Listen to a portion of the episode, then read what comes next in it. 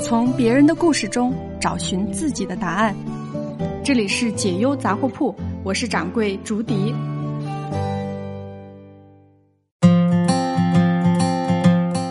今天呢，我们来聊一聊爱好和职业之间的关系，看看，我们有没有可能把自己的爱好转换成职业。我们呢，还是从一封来信说起。一个姑娘说：“他说我呢，目前在一家证券公司从事理财产品的销售工作，呆板无趣。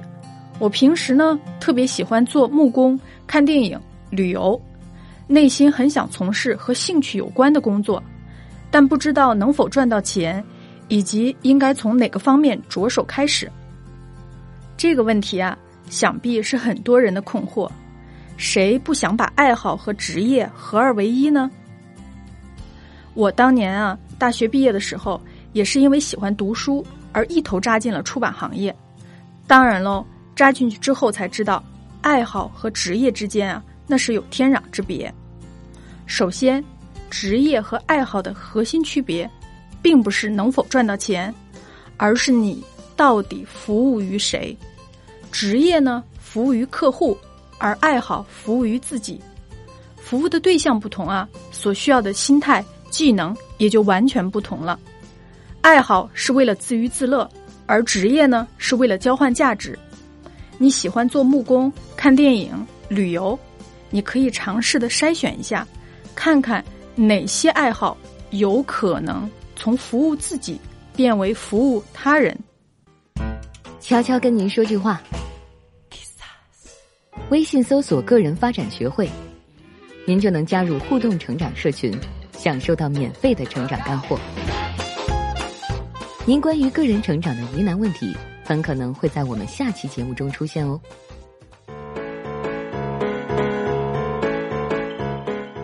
有一种说法啊，叫消费型爱好和生产型爱好。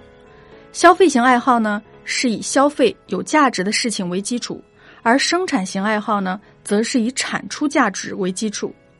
消费型爱好很舒服喽，但是它没有办法变成职业。你爱看电影是消费型爱好，而你坚持写影评就是生产型爱好了。检验你的爱好是不是可以发展成职业，除了能否从服务自己转变为服务他人之外呢，还有一点就是，当你的爱好参与到专业领域的竞争中的时候。你对胜算的把握到底有多大？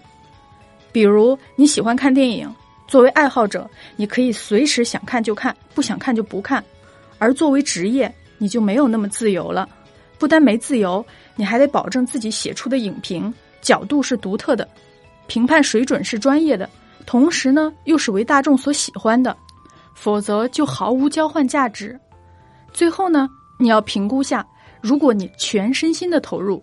这个爱好能养活自己吗？